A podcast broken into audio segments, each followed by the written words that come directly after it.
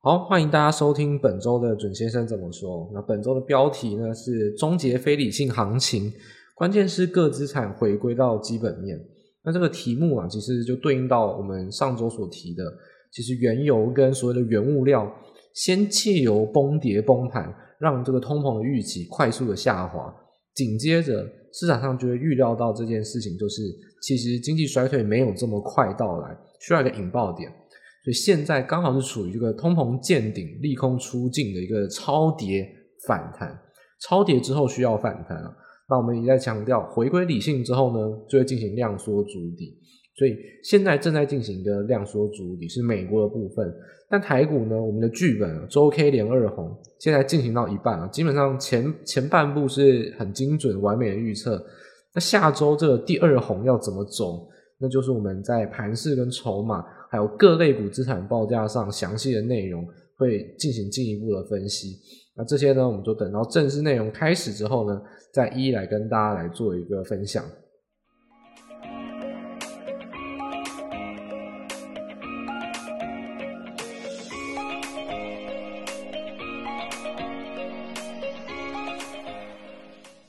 好，首先呢，我们先来看一下最重要的一个原物料，当然是原油。其实这个原油的话题啊，就是我们先来讲一下，就是整体原物料，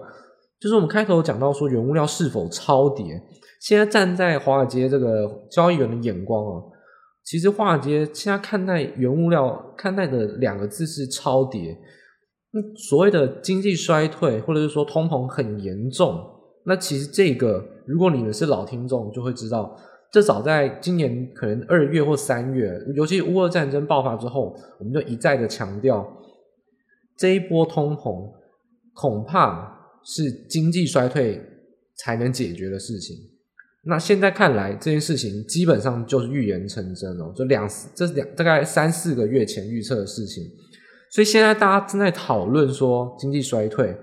那大家也知道，当市场在热议的话题就是见光死，因为。站在法人的眼光，我们两三个月前或三四个月前就来讨论了。现在讨论这些事情是太慢了，而且利空已经消化反应完毕，所以这个时间点反而是很容易形成追空啊。现在下跌很多都是不理性的去做追杀，就是谁会去做追价杀？其实通常是呃小资金的人，因为他就是要收回资金。大资金的人你怎么砍都砍不完，那你一定是要慢慢的砍啊，拉高慢慢砍，绝对不可能追价去砍。所以现在看起来，这个风险性资产、啊，在目前这个阶段就有一个超跌反弹啊。那当然伴随就是我们刚才提到的原物料有在一个支撑附近去做一个止稳的话，经济衰退的的一个恐慌，其实单纯是恐慌，衰退是预期，但是还没有这么快到来。现在就会有一个时间段是符合反弹的一个预预测跟规划。所以看一下油价部分哦。就很多的油价开始去飙升，那我们也说了，其实乌俄战争已经趋向了一个僵持化嘛，就是军事的长期发展。那再搭配上紧缩货币有一些压抑，所以有提到上周的工业金属是全面崩盘嘛？那原油这一周也是跟进补跌哦，那已经回落到一百元附近了。那一百元附近有做一个支撑守稳嘛？所以现在看起来呢，从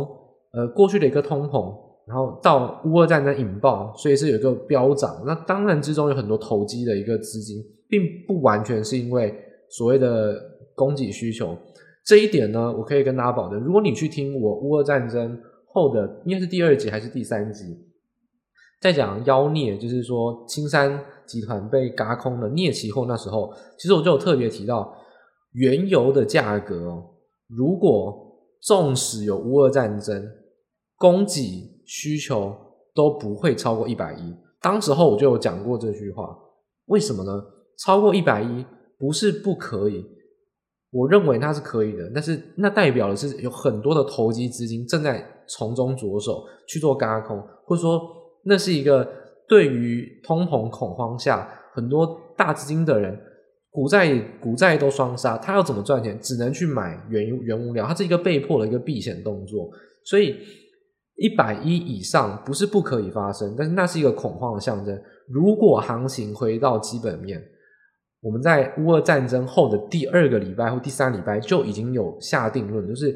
以供需基本面来看，油价不应该超过一百一。所以现在就算回到一百亿以下，也只是刚好而已。所以我们刚才有讲，这是一个超涨之后的回落，现在就代表说恐慌的情绪消失，尤其是针对乌俄战争的恐慌，那说整个消化完毕，因为整个工业金属是在乎经济衰退远大于这种短线上的供给的一个减少嘛，所以现在看起来，我们这个预测就基本上是正确，这个预测也是四个月前的一个预测，所以。这种超涨在回落之后呢，对盘势上一个很关键性的转折影响，就是第一个，市场上现在没有在对于这个通膨有一个过度的一个恐慌，因为现在大家关心的是经济衰退，所以通膨的短线趋缓是一大注意哦。不管是油价、工业金属都在跌嘛，所以但我们还记得吗？我们在月初的时候，就是今呃，这应该是六月的第二集，我们就已经讲了。你会看到七月初的通膨数据会开的，你觉得很漂亮，因为油价就是在跌，然后所有的消费项目应该会持平，所以你看到的通膨数据会很好看。那现在看起来七月可能会让八月数据也很好看，这都是可以预期的事情。那这就是你可以预先已经知道，那下个礼拜就要公布通膨，所以你也不要不需要在呃慌慌张张的当天去看通膨，已经告诉你就会是比就会是还是很高。但是呢，会比预期的好，所以你会看到优于预期这四个字，然后通膨见顶，然后呢，都会在新闻标题中出现，这都是在两个礼拜到现在，其实都是一直在可以做预测的事情。那现在如果恐慌消失了，因为我们说回到一百亿以下了嘛，回到合理的供需基本面，这就是我们希望看到的事情。因为当非理性行情开始出现的时候呢，恐慌会飙升，不管是股市、债市、原物料、比特币。各种资产都绑在一起，然后去做很无谓的联动。但现在，如果各个资产能回归到基本面，这是一个非常好的现象。但我说这个盘势啊，从大概从乌俄战争之后到现在，算是又过了一个坎哦，过了一个很关键的关卡，就是所谓的呃各资产回归到基本面。其实，如果大家还记得的话，我们在五月就有提到说，如果行情要止跌啊，就是要看像比特币跟纳斯达克指数的呃关相关系数能不能去压低。但是一直都没有。那我们说，如果一旦反转了，其实行情就会回归到基本面，就会是比较有震荡筑底往上的现象。就现在看起来，这个时间点比我们预测的晚发生，但现在的迹象是确实发生了，就是各个资产回归到基本面，油价该涨的也跌回来了，也会跌回到它所基本面所代表它应该有的均衡价位。那股市呢，也会在这个筑底反弹之后呢，去往上做一个做一个反弹的一个。算是一季的一个大波段行情啊。那接下来呢，可以看到就是说，那油价我们现在重新定义。我们在二月的时候，乌俄战争爆发，我们说一百一是一个极限的价位啊。那现在我们四个月后嘛，一定经济基本面也有一些发展。我们现在来重新帮大家，就是说审视一次油价现在的基本面价位是在什么地方。现在全球的需求量啊，就是年需求大概是。接近一亿桶哦，一亿桶。那亚洲呢？目前还没有完全解封。例如说，你看，像是中国啦，然后日本啊，也像包含在台湾，但台湾当然不是需求很大。就是说，亚洲有些国家都还没有完全的国境解封啊。所以，亚洲国境解封之后啊，预计会增加到一点零三亿桶，所以那个增幅大概会是四趴左右。那明年呢、啊，甚至可以到一点零五亿桶，相较于现在需求会增加五到六趴。其实是蛮多的，五到六趴，增加大概五百五百多万桶到六百万桶，所以现在这个是需求面稳定的增加，还是持续进行。纵使你一直喊说，呃，所谓的经济衰退，但是我们一直在讲，那个是预期，那个是预期，等到大的利空事件发生，我们才会去定调说经济衰退来了，那是一个行情的转折点。现在是在杀泡泡破灭，经济衰退。那个是讲讲而已，经济衰退还没有到，真正到了会需要一个事情引发。你看原油需求，或看各个原物料需求，都只是需求的减缓，但是实质的量并没有去做大幅的衰退。也就是说，在价格上面的波动远大于成交量，需求量其实还在增加，但价格上面为什么下跌？因为投资资金的衰退，行情回到一个比较理性的现实。所以你去看到所有的股市啊，或者包含到你很很担心半导体都好。现在都只是在于成长的一个减少，所谓的报价下跌，在于之前的 overbooking，大家去追逐，所以报价上有超涨。那现在的回跌也不会有无限跌破现象，因为它有它合理的基本面的价位。所以，当我们很看空一二月看空，像水尾道人一样看空股市，就真的跌下来。现在大家还在很担心恐慌的时候，就跟大家讲，第三季会有一个很好的时机点。第三季反弹的关键在于时间，而不在于空间。这个时间点是一个实质利空发生前，利空前面的利空都消化完毕，也刚好过度的资金追杀，超跌之后有反弹，所以现在这个时间点是一个比较好的一个时间点，也是会看好反弹。所以油价如果需求还持续增加，而且供给面呢，你看到像是拜登七月要去沙利阿拉伯，要去谈一些供供给，但我现在还是很吃紧啊，都还是不吃那一套嘛。包含到像是伊朗，最近呢，大家可以去看我们资本报告，有一张蛮蛮有趣的图表，就是中国它到底买了那些禁运的国家。大家知道中国呢就是一个不是跟美国同挂嘛，所以呢，美国制裁哪些国家，哎，中国就专买那些国家，就等于说捡便宜啊。所以俄罗斯被制裁了，他就买很多俄罗斯的油。从二月开始，中国买俄罗斯的油就一直在大幅增加。那有一个国家就很衰啊，就是伊朗。伊朗之前核子协议一直都没有办法在国际原油贸易市场上交易嘛？那谁买它的油？就是中国嘛，或是印度啊，其他国家。在伊朗啊，自从乌俄战争爆发之后，伊朗的原油啊，就是不太稳定，一直都没有往上的去做攀升。那大家知道，伊朗原本啊，其实根据就一般我们所就是说去交易员所做的调查，伊朗通常是比市价便宜五块钱，就是说它的油其实也是同等的一个品质啊。那它会比布兰特原油大概低五美元左右去做一个卖，因为毕竟你是禁运国家嘛，所以中国跟你买，它一定知道你要打折才才能才愿意跟你交易。那大家知道吗？自从俄俄罗斯啊，也是因为不能用美元交易之后，那现在多一个被制裁的国家，那个 所谓的制裁的一个小圈圈，现在还蛮挤的，很多国家都被制裁，所以制裁的这个便宜的油啊，需求呃供给也变很多。自从俄罗斯加进来之后。大家知道伊朗现在削价竞争，因为俄罗斯才是你也卖便宜的油，那伊朗怎么办？伊朗就再更便宜。伊朗现在据说他们的价格是卖到比布兰特原油再低十块钱，也就是说之前大概一百一十几到一百二，他可能卖一百一或更之下。所以一直在跟大家讲，所谓的基本面，所谓的成本绝对没有到亏钱这回事，报价再怎么跌也都是合理的。所以之前的上涨都是属于比较。所以恐慌性或者说避险的一种原物料买盘啊，那现在看起来，如果这个恐慌消失，行情回归到基本面比较稳定之后，那供需首要关注的就是原油。原油现在看起来一百一到一百一十元震荡依然不变，所以一百一还是一个天花板，就是没有改变。但是因为原物料需求在今年确定已经是解封哦，因为在今年上半年其实 Delta 的 Omicron 疫情还没有。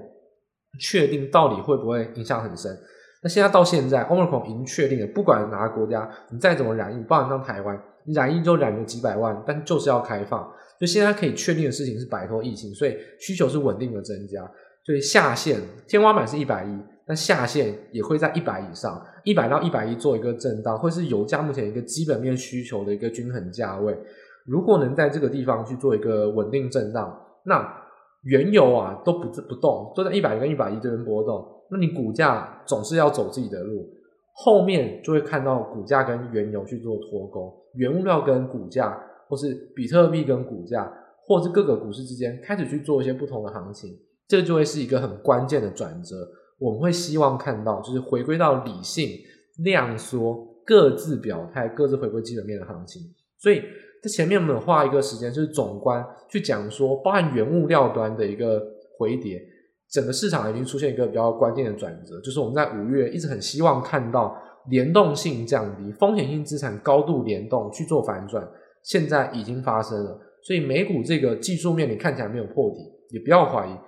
今年好几次你会觉得没有破底，是不是很担心会继续往下？我认为这一次的没有破底，会是一个相当比较强劲的支撑，因为。各个风险性资产开始去做脱离联动，比较回顾到一个呃稳定各自表态的行情，什么时候会重回到这种恐慌的行情？一样，我们就讲到等到真正的大利空发现，再去做一个担心。所以现在你看起来，这个原油的下滑啦，通膨的下滑，第三季原则上应该会是如我们之前的预期啊，就是走一个比较反弹。所以现在你应该要担心的利空还是在于我们之前也陆陆续续有提到，那这边帮大家总结，所谓的实质性大利空是下半年你要担心的，上半年你担心的是杀本益比、杀预期。那现在利空消完毕，下半年就是要杀未知的灰犀牛。真正的实质大利空发生，会有三件事情，那给大家做参考。第一个，也就是我觉得最危险也最重要的，还是债市违约，也就是尤其是新兴主权债，包含南美洲，因为现在的 Fed 还在做一件很错误的事情，就是加快升息而不加快缩表。这件事你也听到烂了，我也批评。包我批评过很多次了，所以有兴趣的大家可以自己往前听。总而言之，升息会让资金价格非常的流动性有风险，尤其是新兴主权债这些国家不升息就是输入性通膨，升息的下半年经济摇摇欲坠，因为债务的成本非常高，这个流动性的风险就会浮现。所以新兴主权债啦，或者说像你看到一些企业的高收益债，甚至我们之前有提到过 CDS IG 哦。就投自己投头等债的 CDS 的价格也是往上慢慢爬升，所以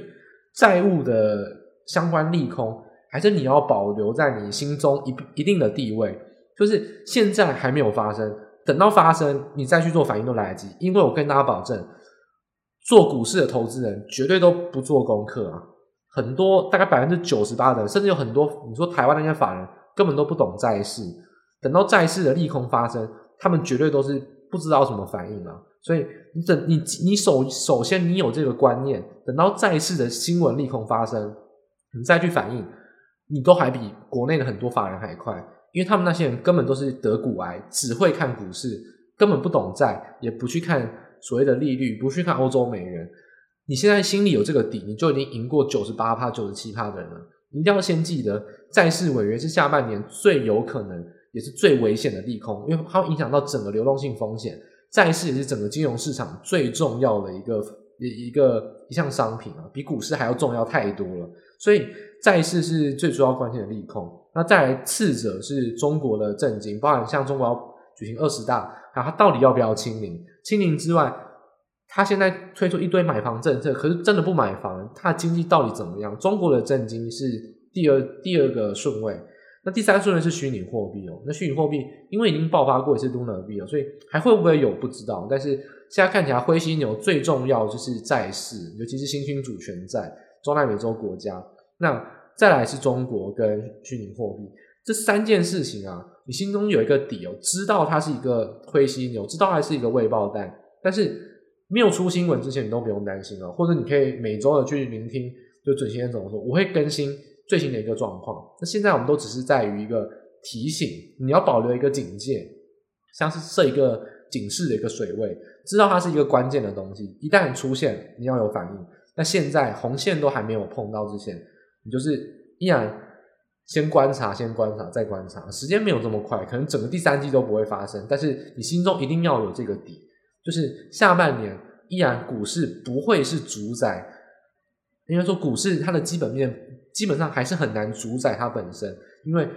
其他像是债市或者其他资产的波动影响还是更大，所以这三个利空大家可以放在心中啊。所以这是呃目前看待所谓大利空发生才会引发经济衰退的一个呃这个引爆点，但是这个大利空等到发生再说，现在你只是先做一个观察或警觉就好了。所以整体而言呢，第三季看待反弹，现在看起来这个剧本呢持续进行哦，还是走的比较像我们所预期的方向，就是第三季会开始走一个反弹。那也给大家一个信心加持嘛。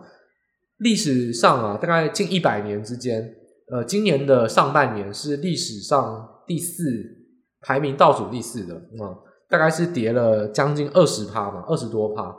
那大家知道吗？如果你是上半年跌了超过二十趴，就是等于说，历史中排名前五名的话，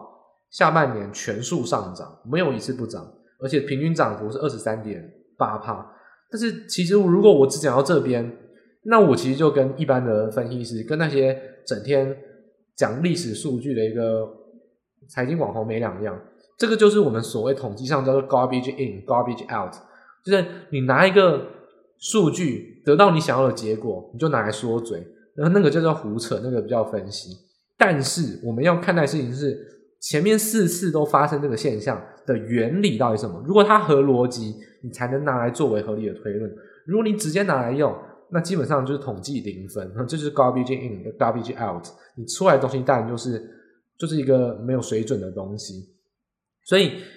跌深会反弹，其实就是五个字：上半年跌最深的上半年，下半年就会反弹，反弹的非常多。所以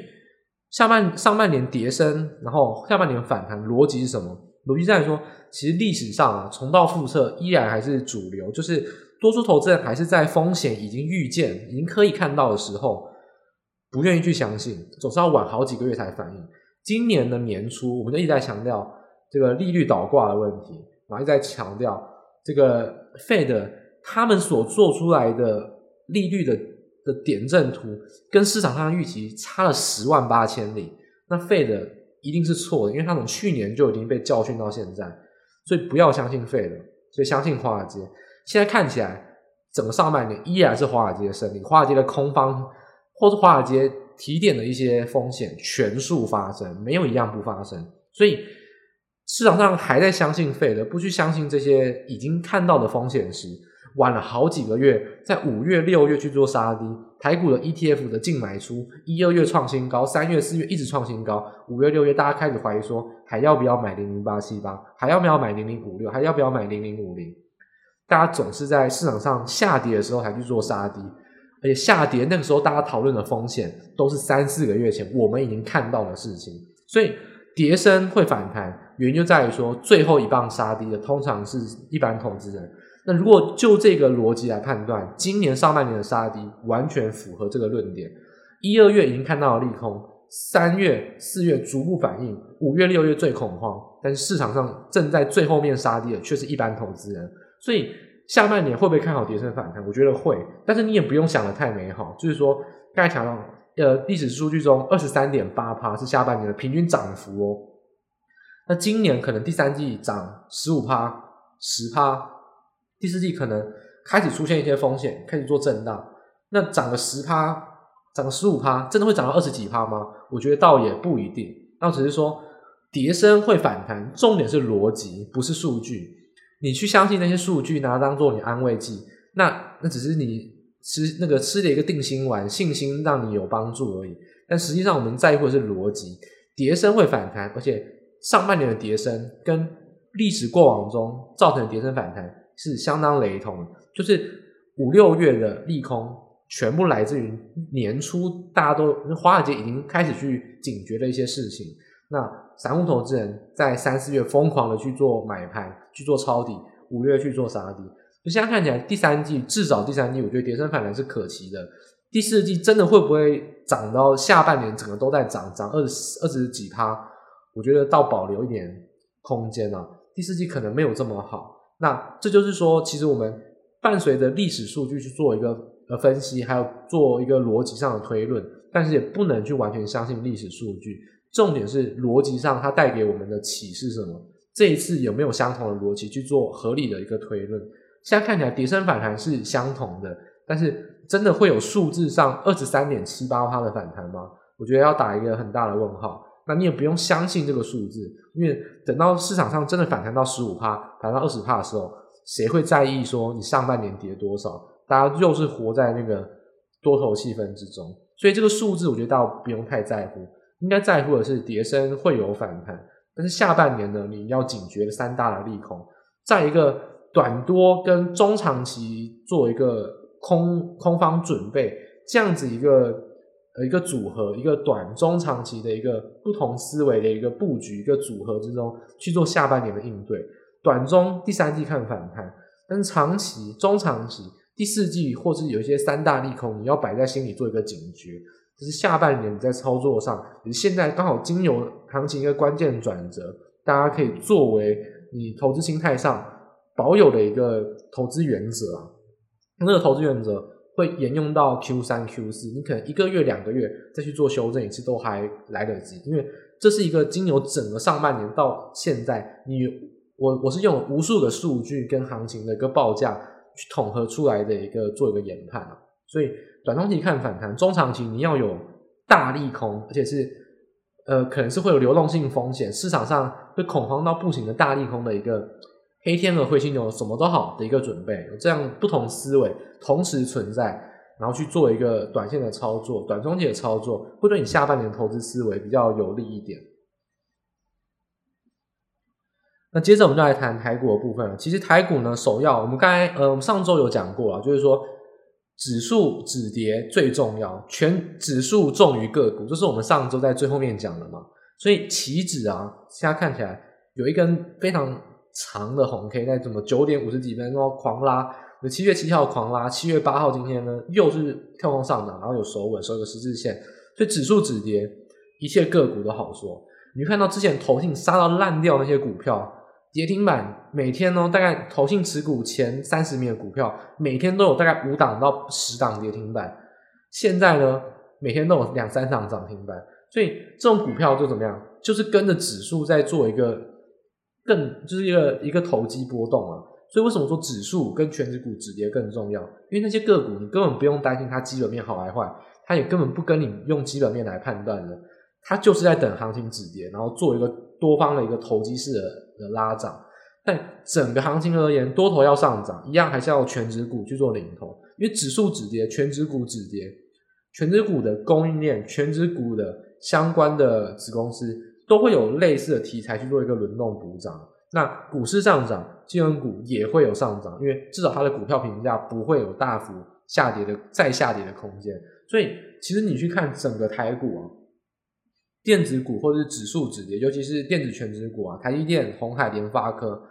这几档股票做止跌比什么都还重要。所以现在看起来，指数有没有止跌？有。第一个证据就是呃，期指的未平仓，好久没有讲期指的未平仓。如果大家还记得的话，我们有讲过，期指有分大台指跟小台指。那我们有讲过，大台指的未平仓通常是避险部位，尤其是外资的大台指的未平仓部位是避险的，所以。它比较像是一个中长期啊，那现在看起来，之前不是一堆人在讲说大台子的外资去翻空吗？现在看起来，现在净空单只剩下一百五十七口，已经是六月十五号翻覆之后最最少的一刻。所以现在看起来，你去讲这个点，它避险的情绪也很低哦，外资也没有在做大幅的避险，而且这一周其实是连续的去做空单的回补，在大台子的部位，所以我们说行情转折嘛。通常大台子的外资未平仓部位不会做一个呃明显的波动，但是一旦波动，都是行情的大转折。就像六月十五号前后，从由多瞬间翻空，那之后呢，一直都维持在一万口上下。现在呢，这一周连续的回补空单，已经回补到将近是零了。所以大台大台子的。所以大台子的未平仓部位啊，你比较用一个中期或中长期去看待，那这目前来看确实是一个行情的转折点。那更重要的是小台子，小孩子是我们最喜欢看的，因为小孩子他更具备做价差的这种精神，也就是说他其实看短线会更敏感、更准一点。那现在看起来，外资在小台子的净空单也一样大幅回补，也是要准备翻多，现在只剩下两千多口。之前动辄是到一万八千口、一万五千口之上，现在呢也是连续的去做空单回补。那比较值得留意的是，好吧，既然外资啊已经开始回补了，那行情呢也确实没有再破底。那要担心的事情是什么？是自营商。很多人说，诶，自营商的小台子变成一万多口都没有减少。但是我要提醒大家一个点：自营商在最近，你去看现货，自营商买超。一百亿是单日一百亿哦，你从来没有看到，就很少看到自营商这么疯狂的买超。其实不是自营商要抄底，是政府打电话说帮忙自营商动用点资金啊，一点人情压力去买超。所以其实自营商只买不卖，那就让成这种护盘上的资金。但自营商也不是白痴，诶，你政府跟我说只买不卖，那我总可以做避险吧？所以，自营商其实现在小台子的部位有非常多是在做一个避险。那行情有没有反弹？有。那抄底自营商有没有赚到钱？差不多也快要赚到钱，也快要回本了。那你看到自营商开始做小幅的转卖去做调节，就是说把他们之前护盘的部位去做调节的话，应该会看到这个所谓小台子的自营商部位也会去做一个减码，因为那个是搭配现货护盘的一个避险买盘，所以现在看起来万事俱备只欠东风，台股这么弱，我们说周 K 连二红，一切都 OK。现在看起来周 K 连二红的好处是什么？周 K 连二红两周的交易日几个？是十个，也就是为了要让十日线至少是走平且上扬。所以现在只要台股在下一周再收一个红 K 啊。其实台股的十日线就能走平，而且基本上是可以站上。这样子的话，我想小孩子不管是外资还是自营商，他们的合计的进步应该就会翻正，到时候指数就不容易会有这么庞大的一个回撤。就是说，现在是属于一个反弹震荡啊，那一回撤的力道可能都还是要小心。但是，一旦小台子部位自营商跟外资合计的净空单是转正，或者说零附近之后的上涨。跟回撤就会是等同力道，不会有在这种涨得很辛苦，回撤也回撤的很恐怖这种现象，就会趋于一个稳定。所以万事俱备，只欠东风。现在台股讲了这么多，大家记好一个点，就是下周周 K 再收一根红，十日线走平且站上，一切就 OK 了。所以下一周很重要的事情是一样，不用奢求它大涨，只要管它怎么样，不要跌就好。只要它不跌，十线就能走平站上。行情之后。你说要补涨，要去追赶韩国股市，去追赶美国股市，实现站上之后都有可能，但是前提哦，下一周实现要先站上，所以下一周的周 K 收红最重要。就是在这个盘势观察上，一样指数还是领涨于个，领先于个股。下一周依然是指数为主，指数收第二根周 K 红 K，一切都会走一个比较健康的路。那最后呢，就是提点到，其实大家觉得说，哎，半导体是不是讲的真的这么惨？其实。你去看比特币就知道，比特币已经站回到月线了，所以比特币联动很多的，这是我们一直提到的，NVIDIA、AMD，再对应到台积电，对应到台湾的 ABF，各种供应链，是不是最近费半一次涨四趴，一次涨五趴，又好像跌升反弹回来了？其实这就跟比特币完全联动，所以比特币影响到 AMD 还有 NVIDIA，又影响到台股，依然是目前比较